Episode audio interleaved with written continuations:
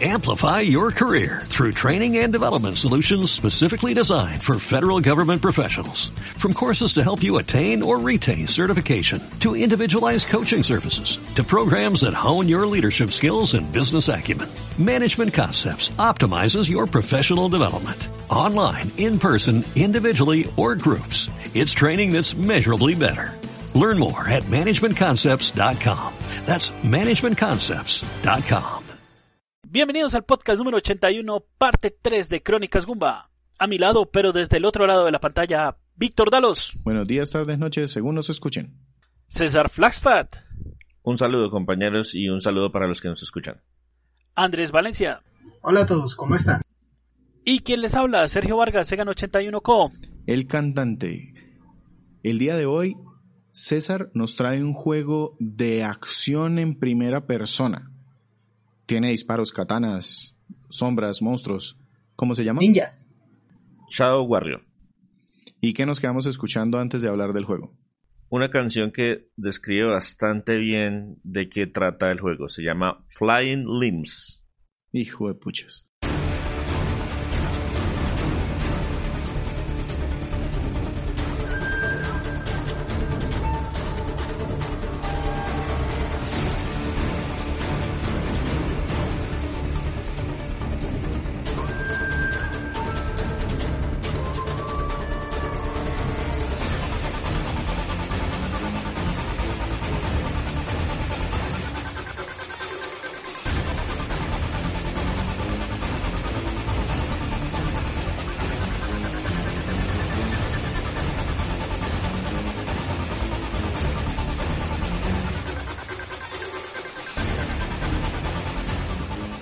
Listo, César. Entonces, estamos hablando de un juego de acción en primera persona, pero antes de que nos cuente cualquier cosa, a mí sí me queda la curiosidad de por qué, primero descríbanoslo y luego por qué nos trae este juego.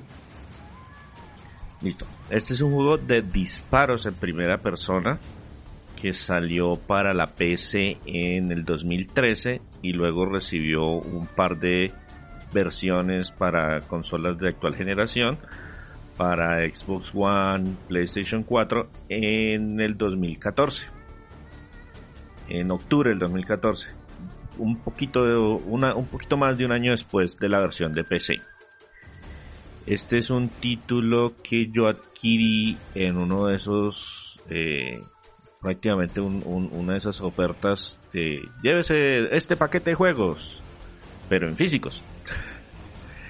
Y eh, compró un bundle pero físico. Más o menos, compré un bundle pero físico. Un vendedor de la ciudad de Bogotá eh, ofreció, mire, tengo estos juegos. Y ahí había uno o dos juegos que me interesaban. Pero el muchacho también me ofrecía envío gratuito. Y yo le dije, no, pues muéstreme todo lo que tiene. Y en ese en esa loquera, entonces vi que tenía este Shadow Warrior muy económico. En ese momento fue que compré mi Uncharted 4 eh, usadito.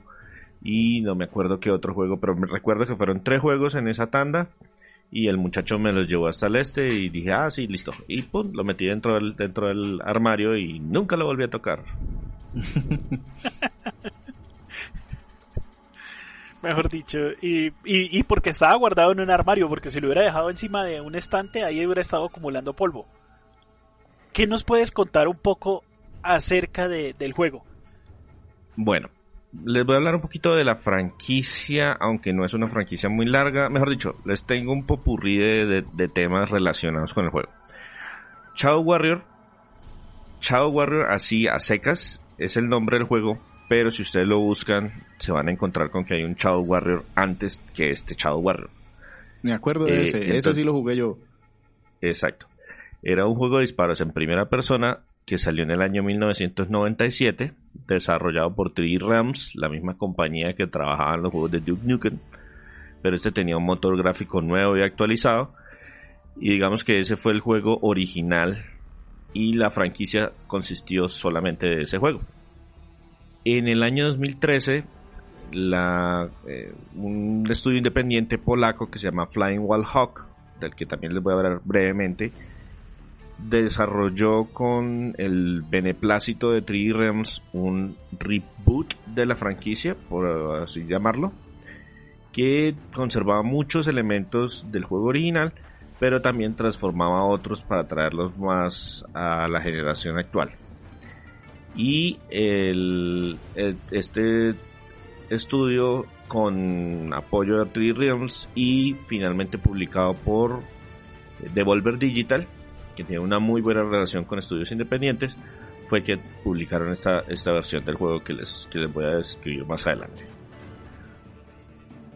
Para hablarles entonces brevemente del equipo de desarrollo, les decía que es una compañía polaca que se llama Flying Wild Hawk. Eh, tiene su base en Warsaw y fue fundada en el 2009. Empezaron, su primer juego fue un título independiente de disparos en primera persona también que se llama Hard Reset. Después trabajaron en este Shadow Warrior. Hicieron un juego de plataformas que se llama Yuyu, que es bien más bien desconocido. Luego hicieron un remake de un remaster de Hard, de Hard Reset que se llama Hard Reset Redux. Y finalmente publicaron una secuela a este título que se llama Shadow Warrior 2, que también es un juego de disparos en, de en primera persona. Y en el 2019 fueron adquiridos por una empresa o por una firma de inversiones que se llama Supernova Capital, que fue fundada por los dueños de Splash Damage. No sé si ellos les suenan de algún otro títulos también, juegos de, de disparos en primera persona. Exactamente. Y eh, con eso lo que hicieron fue como asegurar fondos y actualmente, pues en el momento de que estamos grabando esto, lo último que se sabe es que desde noviembre del 2019 están confirmados que están trabajando en tres videojuegos sin anunciar. Y en el momento de la grabación siguen los tres videojuegos sin anunciar. Están demoraditos, por así decirlo, porque la compañía no publica nada desde el 2016 y eh, deben ser costosos porque tienen poco más de 200 empleados a su cargo. Entonces uno es un independiente que empezó chiquitico y ya es gigantesco. Claro. Bueno, don César, ¿qué nos puedes decir de la historia de este videojuego de Shadow Warriors? Bueno, la historia de este juego como se podrán imaginar, no es así como muy reversada. Es un juego de acción un poquito diferente a Duke Nukem, pero con ese mismo tipo de carisma de que es un personaje sobrador y, como un, un, macho de pelo en pecho, espalda plateada y todo el cuento. Y así era el juego original en el 97 eh, nuestro protagonista se llama Lo Wang. Es un asesino que trabaja para un magnate industrial japonés que se llama Orochi Sila. Y nuestra primera misión o la introducción del juego consiste en que nos envían a una villa a las afueras de Tokio o por lo menos a las afueras de alguna ciudad de Japón a recuperar una katana antigua de un coleccionista y la idea es que tenemos llevamos el dinero para comprarla. Estamos ofreciendo por la katana 2 millones de dólares. El problema es que una vez que llegamos, el Misayaki, que es el dueño, se rehúsa a vendérnosla. Y pues nosotros siendo unos asesinos entrenados, lo que hacemos es que tratamos de eh, tomarla a la fuerza.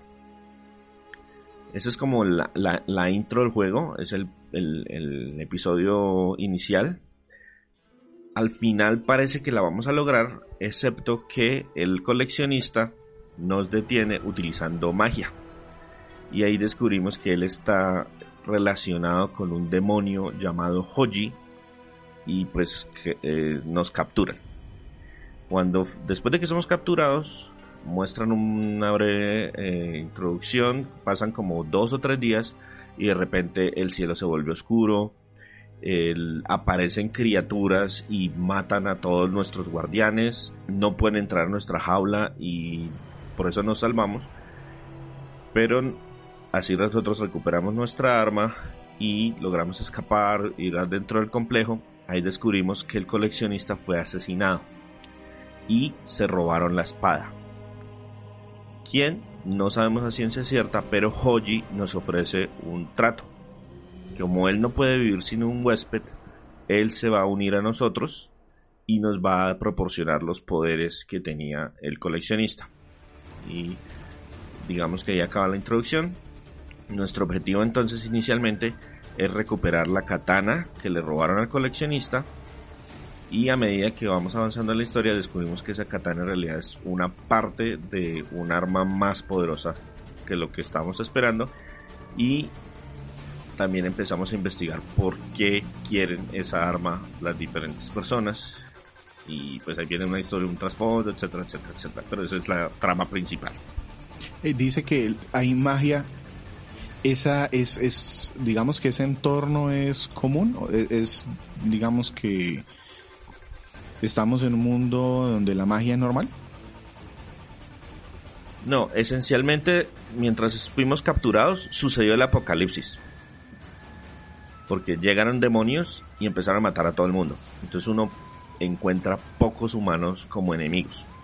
La mayor cantidad son demonios que utilizan hechizos o se nos lanzan o hacen un montón de cosas. Entonces, más adelante dentro del juego la magia se vuelve un poco más común porque los enemigos más poderosos también la utilizan. Pero sí, cuando nos enfrentamos a humanos comunes y corrientes, cero magia. Y cuando nos enfrentamos a demonios, los primeros nada y más adelante sí hay bastante.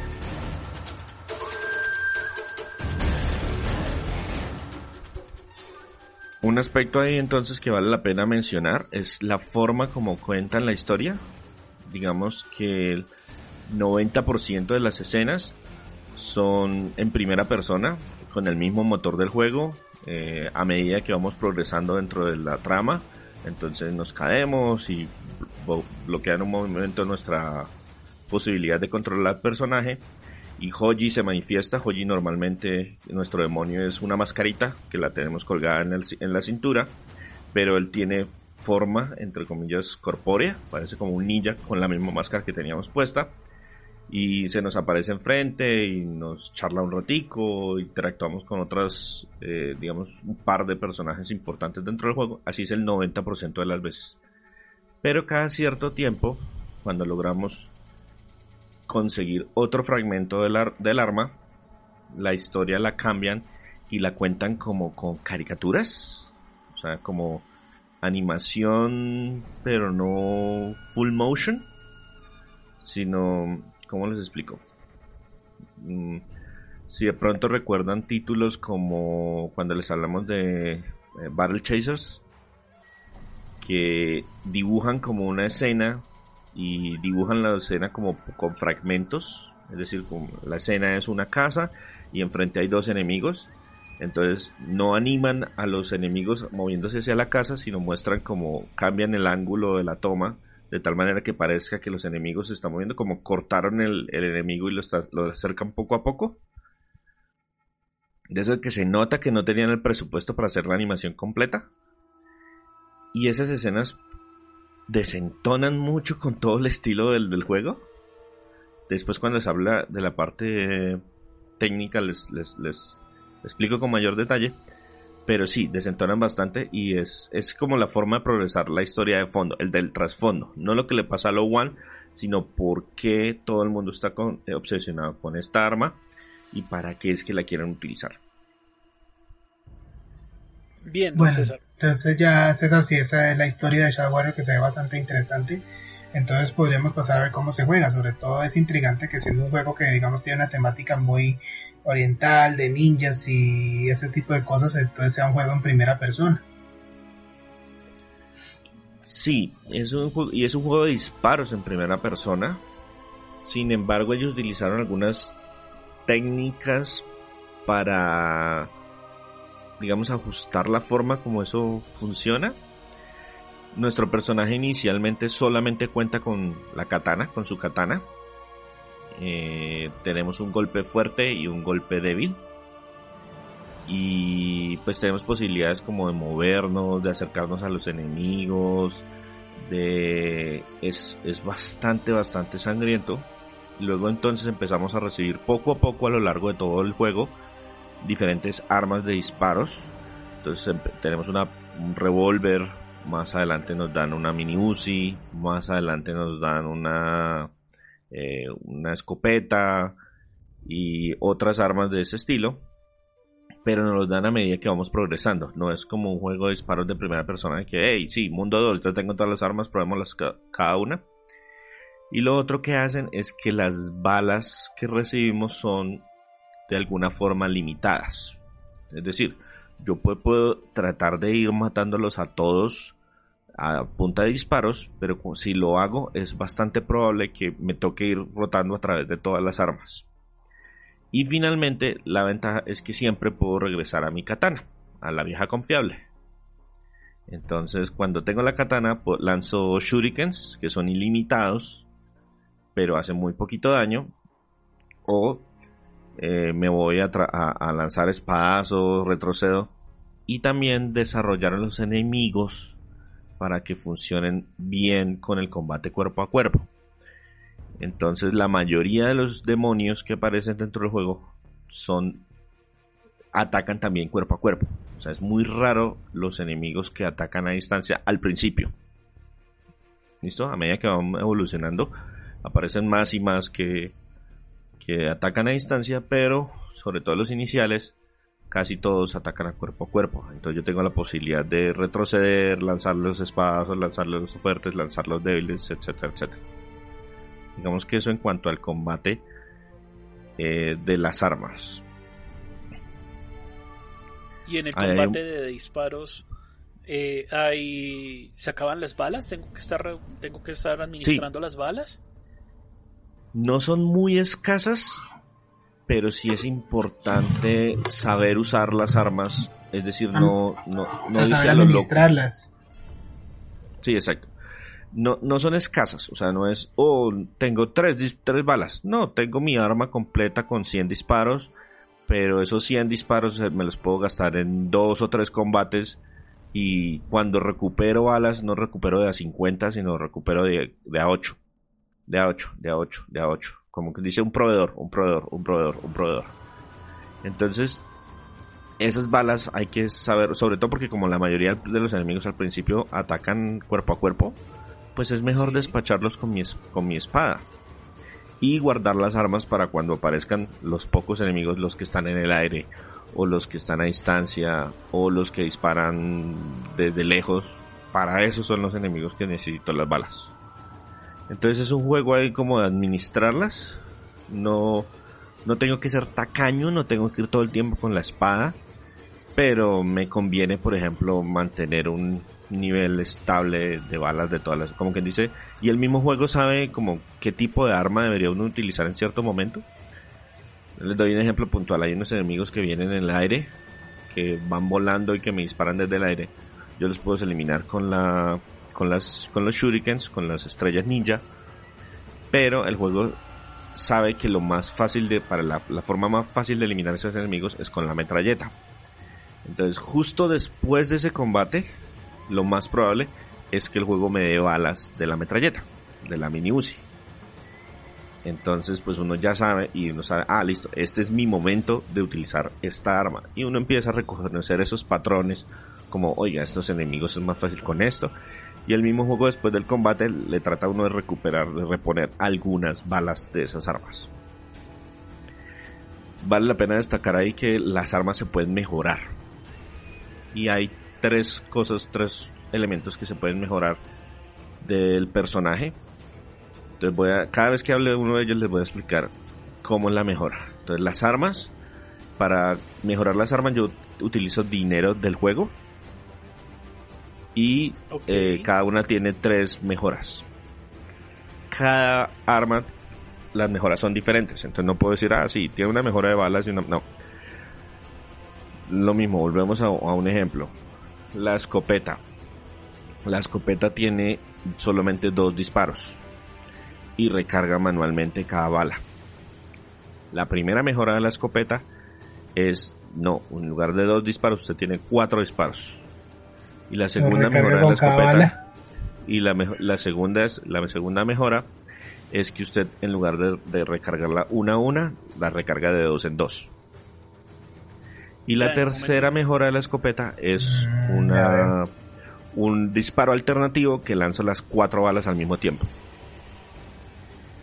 O sea, hago un, disparo que en lugar de hacer eh, un tiro a tiro, son los cuatro tiros al mismo tiempo. Como una ráfaga inmediata. Como un mega disparo. Y entonces son mejoras que, vuelven el, mientras tenga el dinero. El combate más dinámico. ¿Y ese dinero cómo lo obtenemos en el juego? Eh, la mayoría abriendo cofres, abriendo eh, cajones, abriendo puertas, abriendo escritorios. Y está por ahí regado. Eh, a veces se encuentran altares donde se hizo algún, digamos, alguna ofrenda. O cuando va uno al cementerio encuentra, por ejemplo, el típico eh, vasija con el incienso y al lado una ofrenda de dinero. Usted puede coger esa ofrenda de dinero y así va acumulando dinero poco a poco a lo largo del claro, claro, porque los muertos no necesitan plata. Más o menos, y además Low One es muy, es, muy cachas, es muy... Eh, es, divertido el personaje. Y entonces digamos que esa es la primera mejora y es para las armas. Pero entonces hay una segunda, hay un segundo elemento importante que son las habilidades. Y es que después de que me fusiono con Hoji, recibo magia. Interesante. Esa magia, entonces, tiene muchas formas. la una de las básicas es que yo puedo recuperar vida. Inicialmente hasta el 60% de mi vida. Pero pues más adelante eh, recibo la habilidad de empujar a los enemigos, recibo la, habilidad de dejarlos como en una trampa. Hay un círculo, hay, una, hay un hechizo de protección que me eh, evita el daño que me llega por, eh, por el frente del personaje. Digamos, hay, hay, hay una buena variedad. Y para mejorar esos hechizos, lo que tengo que hacer es buscar cristales dentro del juego. Entonces, cada vez que tomo un cristal, voy a mi arbolito de habilidades y eh, lo representa como un tatuaje dentro del cuerpo de Low One y me hago el tatuaje que yo quiera y pero ahí sí tengo algunas restricciones. Entonces, por ejemplo, están los tatuajes de la curación. Entonces, eh, yo tengo el básico, puedo irme por la rama de la izquierda o puedo irme por la rama de la derecha. Pero hay otro mini arbolito que entonces lo que me hace es que este es el, los tatuajes de la protección. Entonces, si yo me pongo el primero, puedo entonces mejorar la duración del hechizo y cosas por el estilo. Y eso solamente se pueden conseguir con cristales que hay dentro del juego y están bastante limitados. Una pregunta, César, el tema del daño, ¿cómo lo recuperamos o cómo, o cómo salvamos ese daño que, vamos recibiendo en, en las peleas? Esto es un juego más vieja guardia, entonces hay que buscar botiquines. Pero, como yo tengo acceso rápidamente a un hechizo de curación, el hechizo de curación me permite recuperar hasta el 60% de mi vida solamente ejecutándolo. Hay mejoras para ese hechizo de curación, hay mejoras que me permiten recuperar esa vida más rápido y la segunda mejora me permite recuperar hasta el 80% de mi vida. Pero esencialmente digamos que esas son las, las opciones.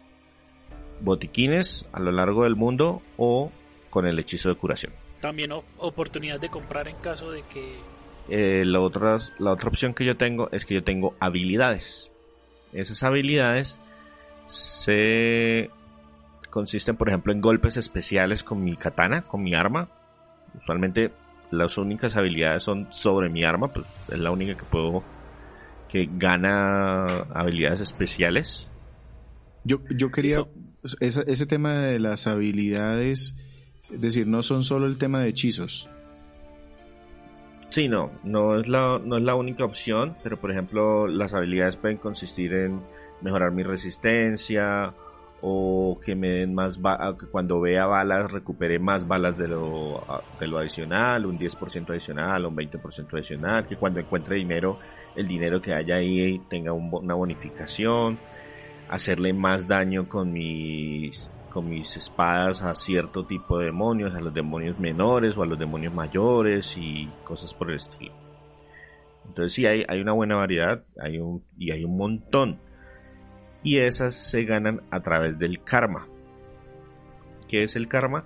Es la puntuación que yo recibo. Es como una experiencia.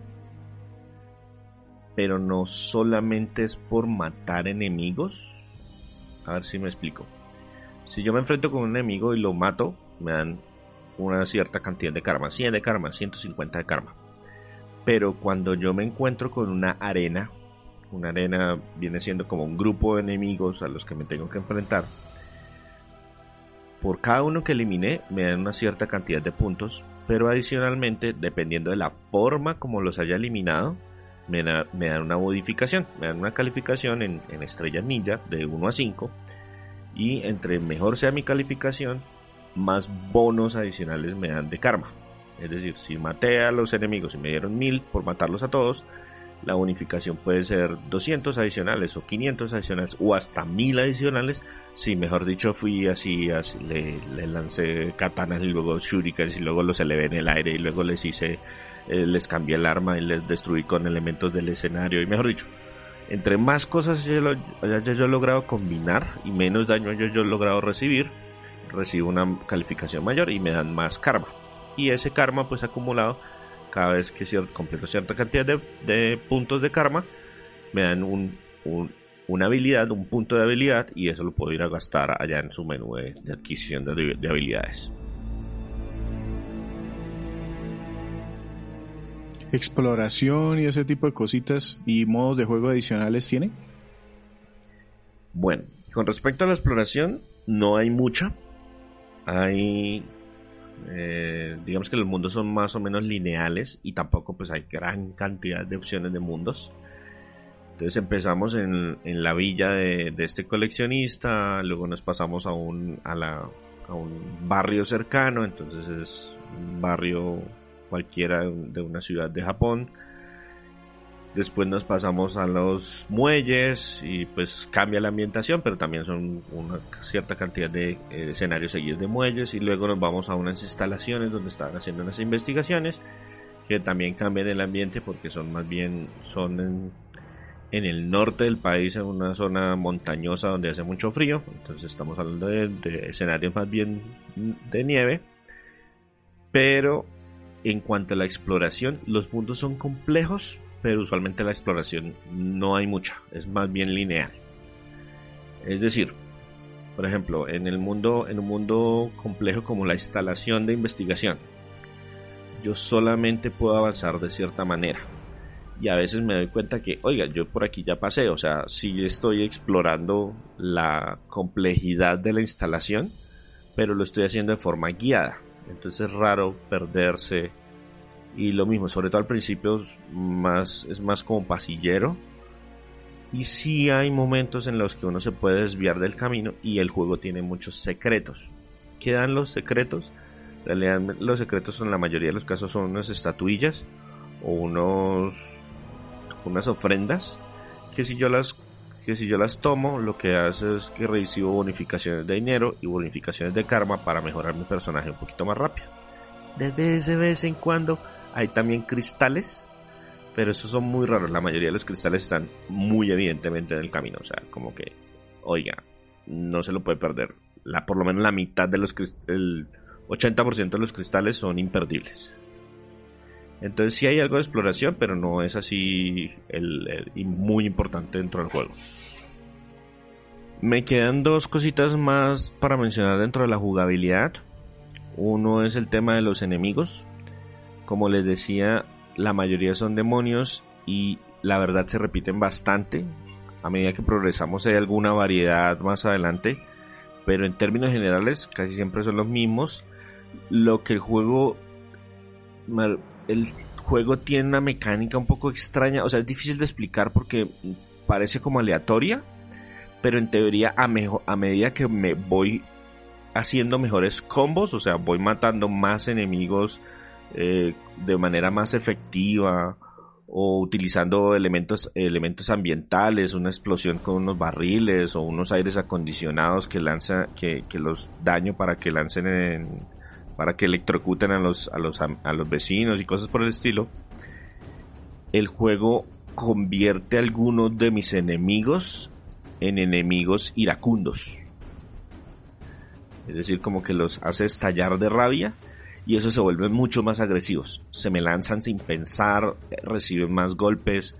Y asimismo, si yo soy muy efectivo con ciertas armas, por ejemplo, les doy un ejemplo, el lanzallamas, si yo empiezo a eliminar enemigos de manera muy efectiva con el lanzallamas, cuando el lanzallamas toca a los enemigos, los puede hacer huir.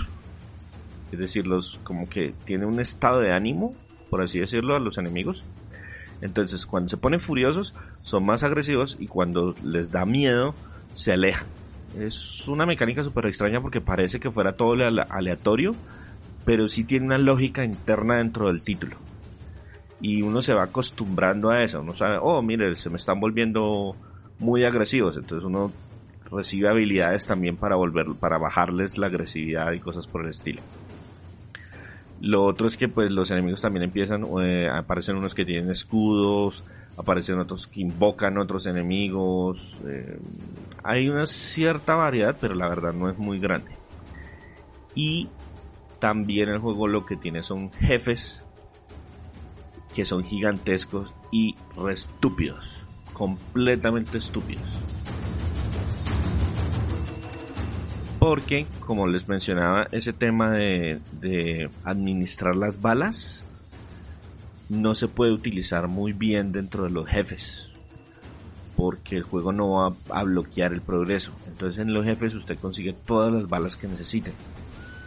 Entonces no hay preocupación realmente por los recursos. Es mantenerse alejado, curarse, coger las balas y disparar. Curarse, coger las balas y disparar. Curarse, coger las balas y disparar. Y ya es prácticamente imposible morirse en los jefes del juego. O por lo menos así lo he sentido yo. Me, me ha costado mucho trabajo otras partes del título que el mismo juego. Que, el mismo, que los mismos jefes. Los jefes manejan un patrón muy parecido para derrotarlos. No, no es por el patrón, sino por el área. Yo cuando llego a un jefe, queda en un área encerrada, pero hay spawn de, de, balas para todas mis armas. Entonces yo lo que puedo es ir, recorriendo, coger balas, coger balas, coger balas, coger balas. Hay también algunos botiquines, recuperar vida, utilizar mi hechizo para recuperar vida. Y cuando ya me siento bien, voy, le hago un poquito de daño. Y si siento que me, me, estoy quedando sin balas o me estoy quedando sin vida, voy y hago ronda nuevamente para recuperar todo lo que haya perdido. Entonces son un poquito más de desgaste. Entonces ellos sí cambian sus patrones y lanzan un golpe de aquí y lanzan un golpe de allá. Pero realmente no son una amenaza así como muy grande. Sino recupero, recupero todo lo que necesito. Voy y ataco. Siento que perdí algo. Recupero todo lo que necesito. Voy y ataco. Bueno, y ahí con eso cubrimos todo lo que son cómo se juega el cómo se juega Shadow Warriors. César, ¿qué nos puedes hablar de los aspectos técnicos del juego? Bueno, el juego se desarrolló en un motor propio de esta empresa polaca. El motor, digamos que lo, están, lo, lo, enfocaron más a la fluidez que a la fidelidad gráfica. Y el juego es, se nota, se le nota mucho la intergeneracionalidad. En PC salió en el 2013 antes de que, salieran las, consolas. Y cuando lo llevaron a las consolas, se nota que está así como en el rango intermedio. O sea, se ve mejor que un juego de Play 3, pero no se ve mucho mejor que un juego de Play 3, si me hago entender. Entonces hay cosas que tienen polígonos, cantidades bajitas de polígonos. Eh, el look es bastante realista eh, en la medida de lo posible, ¿no? Pues digamos que las áreas, digamos que son la, villa y el cementerio y todo eso, todo tienen las dimensiones reales y los, los efectos, las luces y todo lo, del mundo real. Nuestro personaje es, no, es afroamericano, pero es como un afroamericano, no sé cómo describirlo muy bien. Sería un chino ¿no? Un, afrochi, un afrochino, una cosa por el estilo, por el nombre y, y su complexión. Ok. Pero el, digamos que todo, todo lo, lo, lo hace entender hacia el realismo. Lo que pasa es que, la, bueno, las cosas, una ventaja es que es muy fluido. Las cosas se mueven todas eh, sin mucho esfuerzo. Se nota que no están exprimiendo la consola. Se nota que está ahí en ese limbo intermedio entre la generación anterior y la generación actual. Algunas texturas se les ve un poquito la falta de calidad. Los tiempos de carga tienden a ser un poco largos. El... ¿Qué otro aspecto? El desmembramiento, hay mucho desmembramiento. Eh, es bastante básico. Entonces está presente en todos los enemigos yo puedo hacerle daño a las cosas del ambiente, yo puedo romper muebles y todas esas cosas, pero también no hay como mucho nivel de detalle en, lo, en la forma como se destruyen y hay algunas inconsistencias aquí y allá. Por ejemplo, me encontré un muñeco de nieve invencible y era un muñeco de nieve. es invencible. Yo, o sea, yo puedo romper cajones, cajas, mesas, sillas, pero ese muñeco de nieve mejor dicho, nieve de adamantium. No tengo ni idea porque no le hice ni un rasguño. Pero. Y, y, los, y los niveles, pues tampoco hay demasiada variedad, pero por lo menos están bien marcados cuando estoy en, la, en, la, en el área de la villa, cuando estoy en el área de los muelles, de los muelles cuando estoy en el área del, de la Investigation Facility. Están bien marcadas las diferencias. Los enemigos no hay mucho tiempo para apreciarlos, pero se repiten mucho. O sea, es el mismo demonio una y otra vez, así como cuando uno juega Doom que el demonio 1 y el demonio 2 es igualito al demonio 1 y el demonio 3 es igualito al demonio 1 y el demonio 2 y etcétera, etcétera. Y hay escenas y efectos que quedaron muy bien. Entonces vale la pena destacarlos, pero no son así, eh, digamos que la gran mayoría. por ejemplo, los efectos cuando hay lluvia, se ve espectacular. Me parece que manejaron muy bien el tema de la lluvia y cómo se ensucia el visor y todo ese tipo de cosas, muy bien manejados. Pero hay otros que uno dice, no, pero por ejemplo cuando está uno en una superficie cerquita del agua, es el borde del agua, no. Y hay muchos guiños al juego original del 97, pero muchos, muchos guiños al punto de que varias áreas secretas o al, punto donde hay varios secretos, donde ven objetos secretos, cambia el look del juego a ese look del 97, al pixelado. Ah, eso iba a preguntar, así calidad gráfica y todo igual. Todo, todo, todo como, como si fuera el juego del 97. Entonces, son, son secretos, o sea, no están dentro de, la, dentro de la línea principal, pero son el mismo diseño del año 97, tiene muchos guiños a ese aspecto. Un problema que si le noté es que el juego es bastante, bastante oscuro. El juego le dice eh, ¿No hay buena iluminación o es la trama del juego como tal? No, no, no. Eh, yo creo que es una combinación de ambas. Eh, como que el valor por defecto de la iluminación del brillo, el contraste, está muy bajito. Entonces uno tiene una linterna y prácticamente todo el tiempo hay que encender la linterna. Asiste uno a la luz del sol porque uno no sabe en qué momento eso se va a oscurecer. Y cuando es oscuro es muy oscuro, pero bastante, bastante oscuro. Yo no sé si de pronto jugando un poquito con el contraste se pueda mejorar la, la situación, pero los valores por defecto dentro del juego están bastante, bastante oscuros.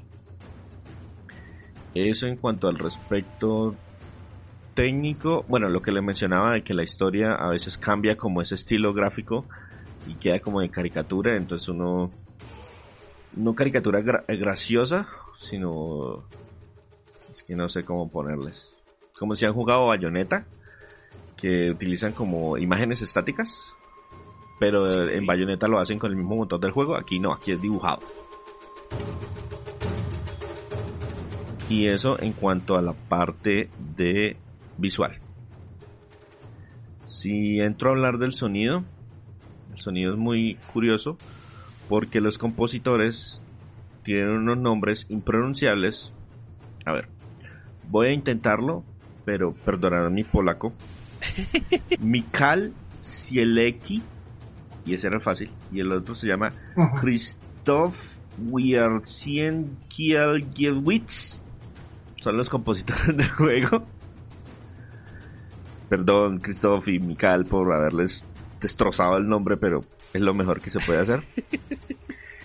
y es muy interesante la forma como abordaron el, aspecto musical. Ah, las tonadas son pues bastante de acción, de emocionantes, pero incorporaron muy bien instrumentos japoneses.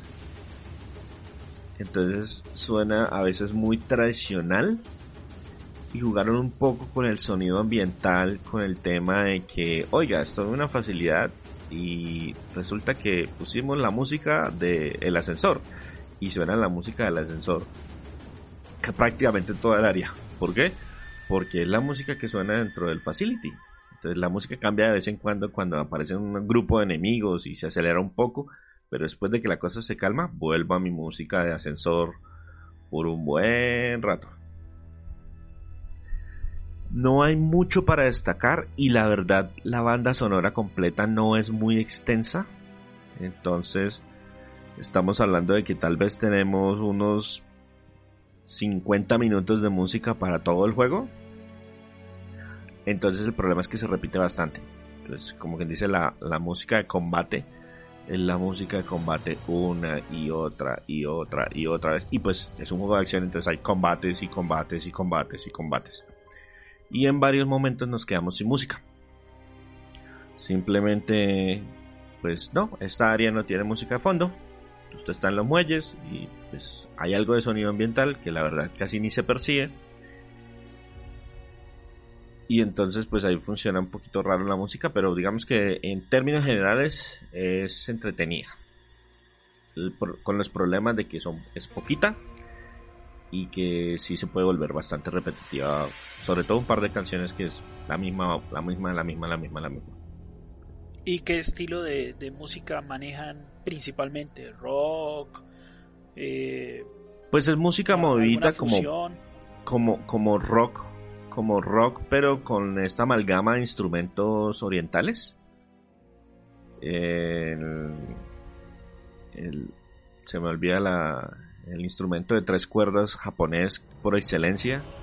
Eh, sí, la flauta también aparece mucho de vez en cuando. Entonces juegan es como, oye, si el momento es apacible, les voy a poner esa música para como relajarse. Y si no, hago una introducción con ese tipo de, instrumentos y luego me paso a un rock más, uh, más eh, digamos, emocionante, sobre todo en, los temas del combate. Y ya para cerrar los aspectos técnicos, les voy a hablar un poquito de las voces. La voz de Lo Wang la hace Jason Liebrecht. Este es un actor de doblaje muy conocido en los Estados Unidos. Él trabaja mucho con eh, series de animación.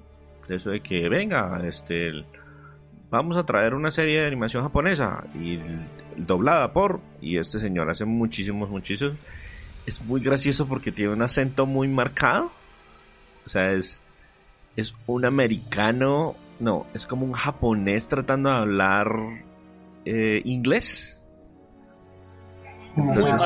recuadrado. Sí, es, es, pero y las líneas que le pusieron es, es un humor que funcionaba bastante bien a finales de los 90 y afortunadamente lo lograron actualizar de forma más o menos interesante y él hace mucho contrapunteo con Hoji. Entonces Hoji empieza a contar chistes malos y al man se le sale la piedra y entonces le dice, oiga, eh, Joji, eh, si yo me pego un tiro, usted también se muere, ¿cierto? Dígame que sí. Y el man le dice, sí. Mm, me estás diciendo mentiras, ¿cierto? Sí. Y entonces tienen ese humor. Tiene, supieron manejar el humor. No es, por ejemplo, como pasó con Duke Nukem Forever, que fue también otra revitalización de una franquicia de los noventas, muy de los noventas, que cuando la traje, trataron de traer el humor actual no pudieron se quedaron con los chistes bajos y burdos de muy bajita calidad. De esa época. De esa época. Aquí los guiones son más entretenidos y los actores hicieron un buen, un, una buena, un buen trabajo. No son muchos, no, hay voces, no hay, muchos personajes que hablen, pero digamos que la relación y la, el trabajo que hizo Jason y el, también el, actor de, de Hoji, que siempre se me olvida el nombre, creo que no lo tengo por ahí, digamos que transmiten esa relación y esos, esas afectaciones eh, buen trabajo, pero no hay mucho, no hay mucho en el, en el tema de diálogos. Y el resto de los efectos, pues disparos, desmembramientos, cosas que se parten, electrocutadas y cosas por el estilo. Bueno, César, entonces, ¿con qué nos dejas para escuchar antes de pasar a lo bueno, lo malo y lo feo de Shadow Warrior? Voy a dejarlos escuchando un tema un poco más relajado que se llama Incompatible Feelings.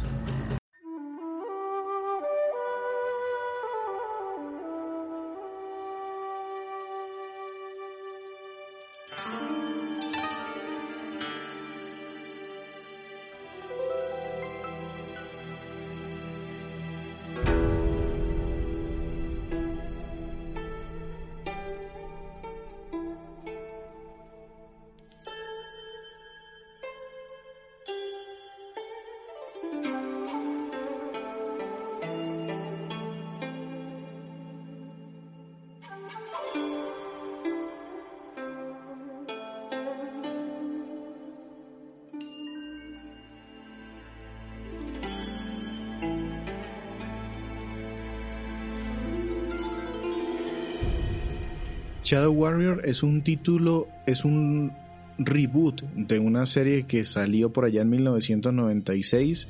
César lo jugó En, 97. César lo jugó por allá, eh, lo jugó en PlayStation 4, pero está disponible también en Xbox One y PC. Es un juego de disparos en primera persona con una temática de ninjas, magia, arte. Eh, ¿Qué puedes rescatar como lo bueno de este juego?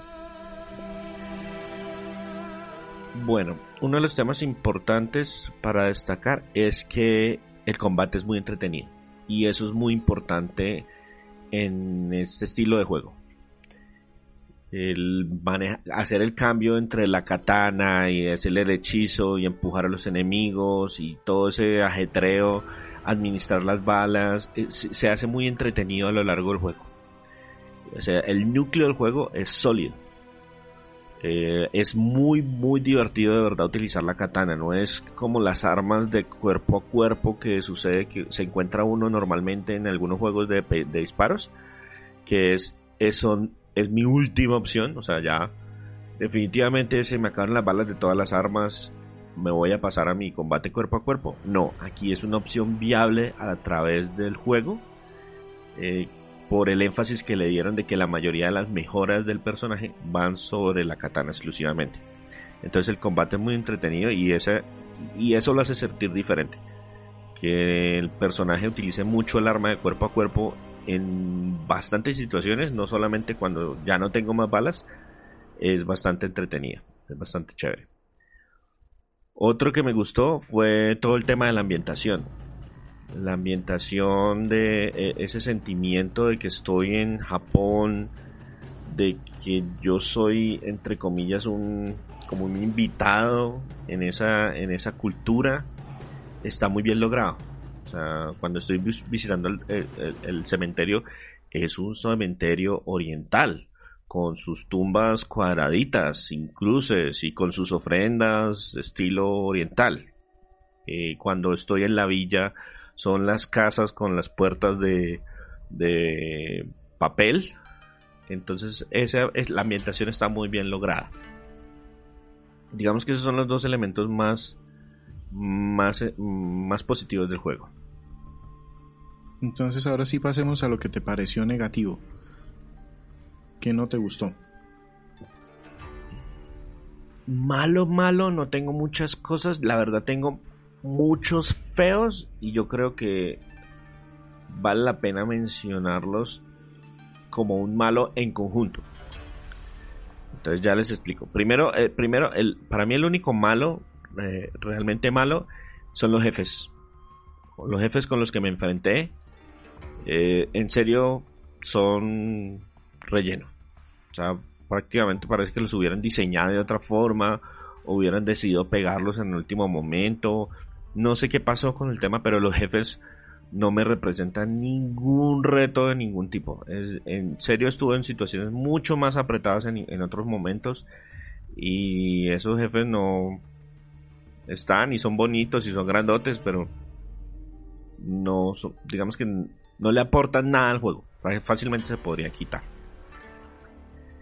Y lo otro es eso, que tiene demasiados feos, tiene demasiadas cositas pequeñas que si fueran una o dos yo las podría ignorar, pero son tantos elementos que definitivamente en conjunto hacen que el juego baje, baje, baje su nivel. Entonces me voy a concentrar en esos feos, en esos, en esas cosas molestas que tiene el juego, que definitivamente eh, algunas me molestarán a mí, otras le molestarán a otro tipo de jugador, otras le... y así, pero son tantas que en conjunto se me hace que eh, es un punto negativo para el juego.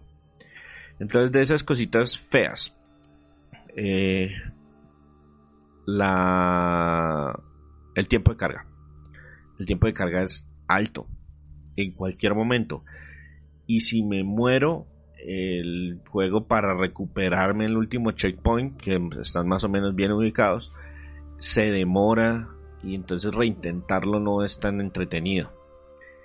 Otro punto feo es que acostumbrarse a los controles es complicado. En este punto uno ya está acostumbrado que, por ejemplo, para apuntar desde la mirilla, lo que se debe hacer es presionar el gatillo suavemente y entonces él pone la mirilla y luego sí presionarlo para disparar. Eso es re complicado de aprender y para utilizar los hechizos también es difícil porque hay dos formas que utilizar los hechizos. Presionar por ejemplo dos veces hacia abajo y R2 o dos veces hacia abajo y L2 o puedo deslizar mi dedo por el touchpad del PlayStation 4 y presionar R2 o L2 y es complicado. Muchas veces uno se equivoca o termina utilizando los golpes especiales con eh, con esas combinaciones de botones o presiona, yo dije, ah, no, listo, la presioné hacia arriba para hacer el, el, del, el del, empuje. No, resulta que la presioné hacia el lado y estoy recuperando vida o al contrario, quiero recuperar vida. Muchas de las veces que me he muerto ha sido por esa. Quiero recuperar vida y cuando me den cuenta estoy utilizando el hechizo que no es.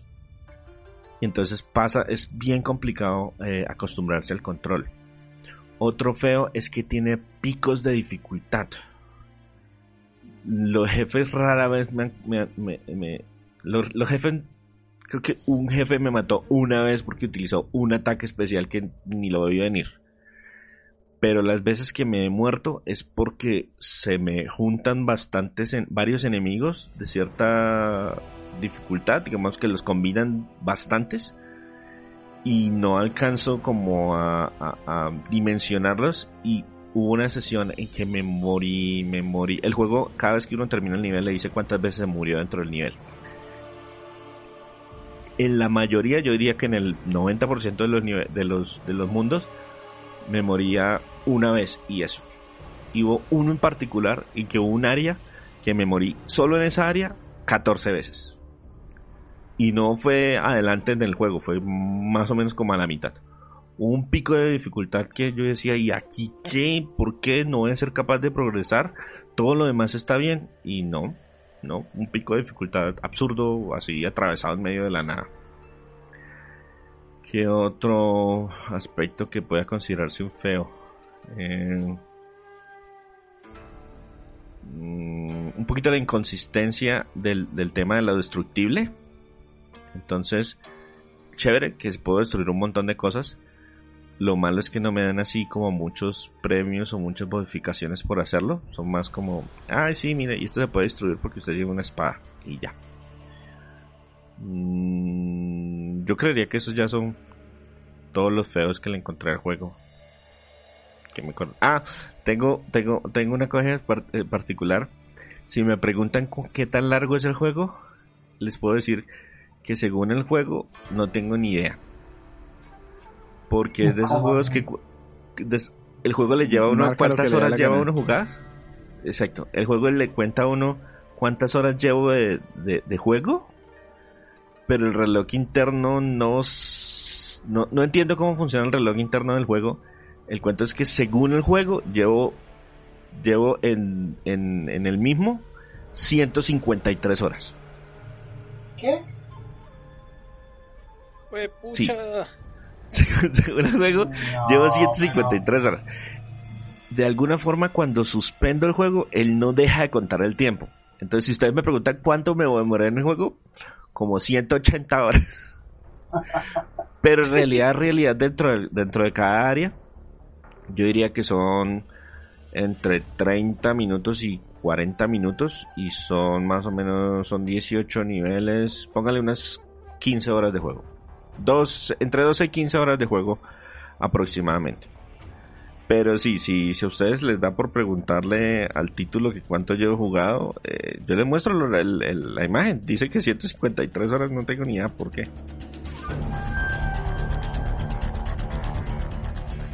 Listo. Qué Y- locura. Y entonces si nos pasamos ya con todo esto, en general entiendo que es un título que estás disfrutando. Perdón, perdón, que, que justo está pasando un carro hasta ahora. La, caravana de volquetas.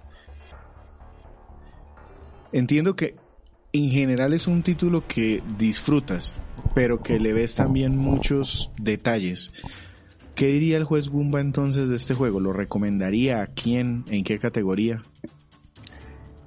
Yo digo que es un juego entretenido y no es muy largo, entonces es uno de esos juegos que uno les diría que es de la categoría de alquilables, de esos que si uno consigue muy barato y de hecho en es prácticamente gratis, creo que todavía es gratis, porque la empresa regaló el 1 cuando iba a salir el 2. Entonces es un juego que vale la pena, eh, es entretenido, pero ni la historia es muy profunda. Si ustedes ven, no la, no la puse ni en lo bueno ni en lo malo, porque no alcanza a ser lo suficientemente buena como para resaltarla, pero tampoco es un detrimento del juego, pues tampoco es mala.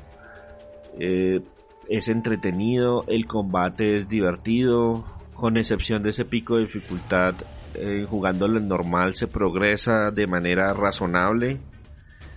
Eh, es chévere poder hacer las modificaciones del personaje. Entonces es uno de esos juegos que si uno, se, lo, si uno lo consigue muy económico, si uno lo consigue económico, vale la pena comprarlo y disfrutarlo. Lo mismo, si lo tienen en PC, lo que les digo, lo más probable es que lo tengan ahí dentro de su colección sin darse cuenta porque Steam lo regaló en algún momento. Eso me dijo Víctor cuando, cuando le estábamos diciendo, hey, ¿cuál juego vamos a presentar? No, yo, yo tengo eso. ¿Por qué tiene eso? No, porque me lo regalaron. Ah, bueno. Entonces es para, eso sí, para el aficionado a los juegos de disparos en primera persona. Porque si no les gustan esos títulos, pues definitivamente este no les va a cambiar su opinión sobre el, sobre el tema. Y de pronto un puntico adicional para los que son los que conocieron o le tienen alguna nostalgia al juego original del 97.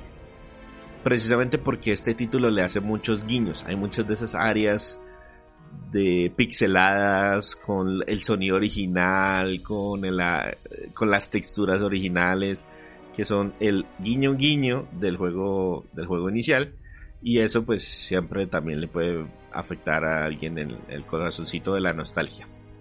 Y si me tocara darle una calificación, este sería un sólido 7. 7 cabezas de demonio como arma sobre 10. Si es que la canción de extremidades voladoras, pues algo me hace entender.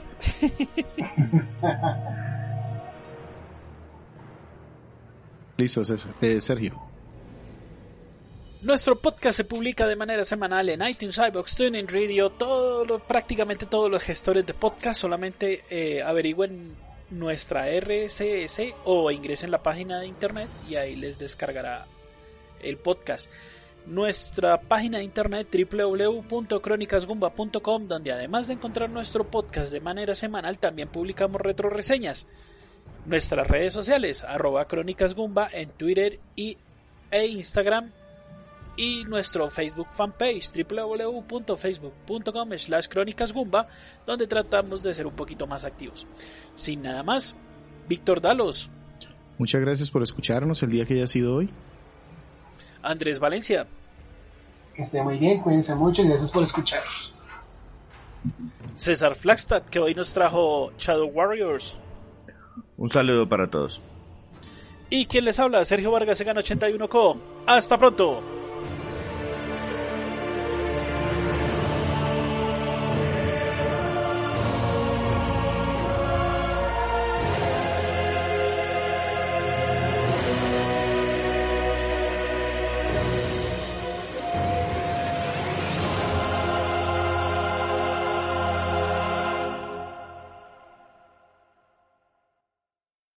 Amplify your career through training and development solutions specifically designed for federal government professionals. From courses to help you attain or retain certification, to individualized coaching services, to programs that hone your leadership skills and business acumen, Management Concepts optimizes your professional development. Online, in person, individually, or groups. It's training that's measurably better. Learn more at managementconcepts.com. That's managementconcepts.com.